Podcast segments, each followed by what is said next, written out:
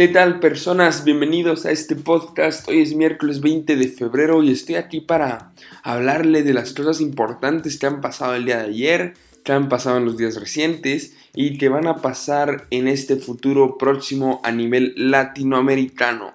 ¿Por qué no empezamos con Venezuela? Y es que Venezuela está sufriendo de un efecto dominó. Eh, no solo Venezuela, sino todo el mundo del petróleo después de las sanciones que Estados Unidos le puso a, a Venezuela en los días pasados. Estas sanciones, recordemos, fueron el 28 de enero, eh, ya hace casi un mes, y fueron anunciadas por Estados Unidos hacia Venezuela en un intento de frenar, de detener a Maduro, de acaparar todo el poder en Venezuela. Y hasta el momento han tenido efecto. Mientras todavía siento que Maduro está, la verdad, bastante, bastante lejos de salir del poder, sí podemos ver el mercado en Venezuela, eh, la economía venezolana cayendo en caída libre. Y es que hay algo que pasa con esta economía tan peculiar. Em, recientemente me he estado leyendo un libro de historia venezolana y sí se puede ver por qué el país está como está así hoy en día. Cuando en 1914 los venezolanos descubren sus ricas eh, fuentes de petróleo, se decide que el país para de ser un país agricultor y comienza a ser un país completamente petrolero. Para que entiendan la gravedad de este asunto, Venezuela es uno de los países, antes de que llegara el chavismo, o sea, esto no es culpa de Chávez, Venezuela desde 1998 es uno de los países que más comida importa a nivel mundial. Venezuela importa absolutamente todo, señores, todo lo que come. No es que importe algunas cosas, no. Venezuela importa todo, porque allí no hay agricultura. Allá todo el país se decidió ir al petróleo y a la industria de los servicios que está siendo manejada completamente por el petróleo. Entonces, ¿qué pasa? Cuando el precio del petróleo cae, como pasó en 2009, la economía venezolana empieza a caer. Cuando el petróleo sube, como pasó justo cuando Chávez subió al poder, la economía venezolana comienza a explotar, les empieza a ir súper bien. Entonces es una economía completamente dependiente del petróleo. ¿Y qué pasa cuando Estados Unidos decide, Estados Unidos, el mayor cliente venezolano, decide parar de comprarles? Pues la economía lastimosamente y beneficiosamente para derrocar a Maduro comienza a caer. ¿Por qué digo beneficiosamente para derrocar a Maduro?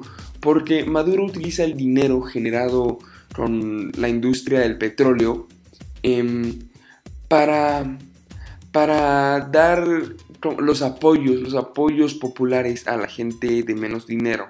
Es el dinero que utiliza para darles comida, para darles un hogar. Entonces, lastimosamente la crisis humanitaria va a empeorar por la razón de que Maduro no va a tener dinero para dar sus bonos alimenticios ni nada de esas cosas, pero eso al mismo tiempo, a pesar de dejar a gente con hambre, va a ayudar a que la presión sobre Maduro crezca eh, tremendamente para que salga del poder.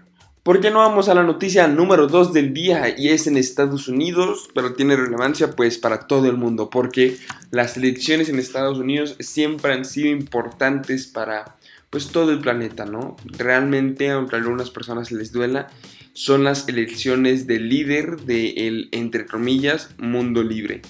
Y Bernie Sanders, senador de Vermont, ayer anunció que va a volver a correr por la presidencia de Estados Unidos. Esto tengo muchísimas opiniones acerca del tema. Recordemos que Bernie Sanders ya eh, corrió, ya estuvo nominado para, para ser candidato demócrata en el 2016 y tan solo Hillary Clinton le ganó. Bernie Sanders empezó como un no favorito y terminó siendo el favorito por muchas personas. Hay mucha gente que dice que si Bernie Sanders le hubiera ganado a Hillary Clinton, muy probablemente hubiera despedazado a Trump. Pero también hay otras realidades y es que Bernie Sanders tiene 77 años. Normalmente en Estados Unidos los presidentes tienen dos periodos y eso lo pondrían a presidencia hasta los 85 años. Em, yo, estoy, yo soy partidario de juventudes en la presidencia y no creo que alguien de 85 años pueda traer ideas tan frescas. Sin embargo, Bernie Sanders comparte la misma ideología que yo tengo, que es socialista demócrata.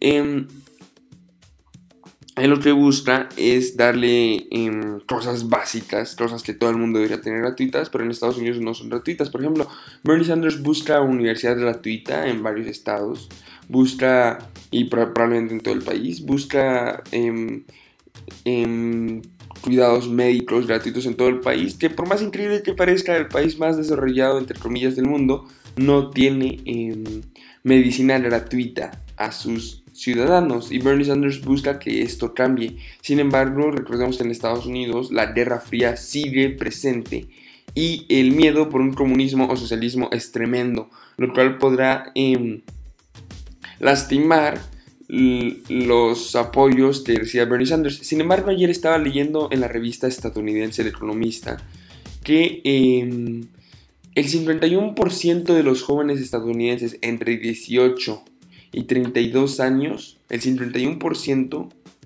ve con visto bueno al socialismo. Eso me dejó impactado. Estamos siendo, eh, no soy el único, porque estamos siendo al parecer una gran nueva generación de personas con pensamiento este, socialista. Habrá que seguir las elecciones muy de cerca para saber cómo le termina yendo a Bernie Sanders, pero este, en este momento como yo creo que los demócratas saben que es un momento en el que un demócrata va a ganar la presidencia por todas las despilfarradas que ha hecho Trump. Em, hay muchísimos, muchísimos, muchísimos demócratas en la fila.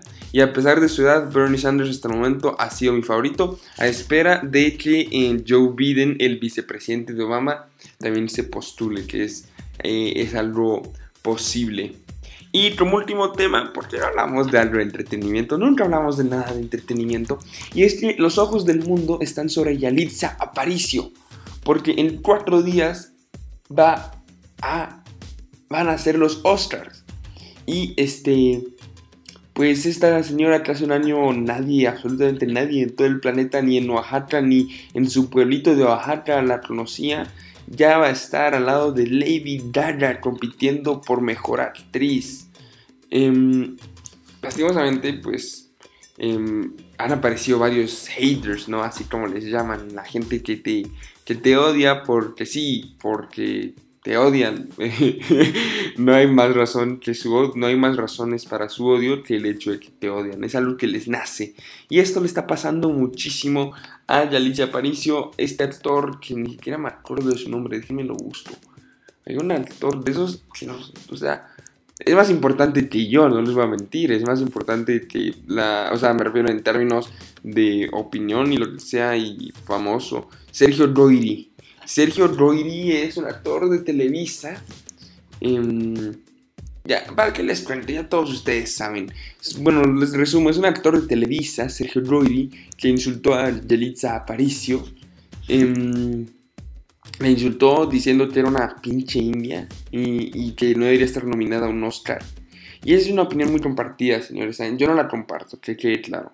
Pero hay muchas personas que en la comunidad de los actores que se han sentido pues ofendidos de que una señora que no estudia actuación, que nunca haya estudiado ni haya participado en nada actoral, esté nominada a los Oscar de Mejor Actriz. Eh, eso les parece increíble y pues yo creo que sí les da un poco de envidia. Yo me sentiría envidioso. A ver, yo, sí, hagamos eso. Yo llevo un rato haciendo videos de YouTube. Eh, no, pero eso no cuenta. Eh, sí, sí cuenta. Yo llevo un rato haciendo videos de YouTube y creo que tengo 10.000 suscriptores y me haría muchísima envidia si alguien con tres videos me pasa, cuando yo ya llevo como 140. Me haría mucha envidia. O sea, entiendo la envidia, pero nunca está bien llamar a nadie en pinche India porque le tienes envidia, ¿no? Mejor quedarse callado cuando tienes opiniones así de serias, sobre todo en un país tan xenófobo, eh, no xenófobo, bueno, sí, sí somos xenófobos, somos de todo en México, pero sobre todo cuando estás en un país tan racista, que aquí el racismo, pues sí les puedo decir que se vive y se vive intensamente.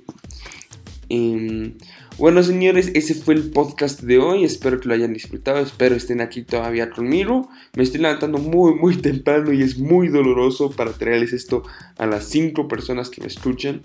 Pero es un compromiso y aquí estoy. Em, nos vemos mañana. Hasta luego.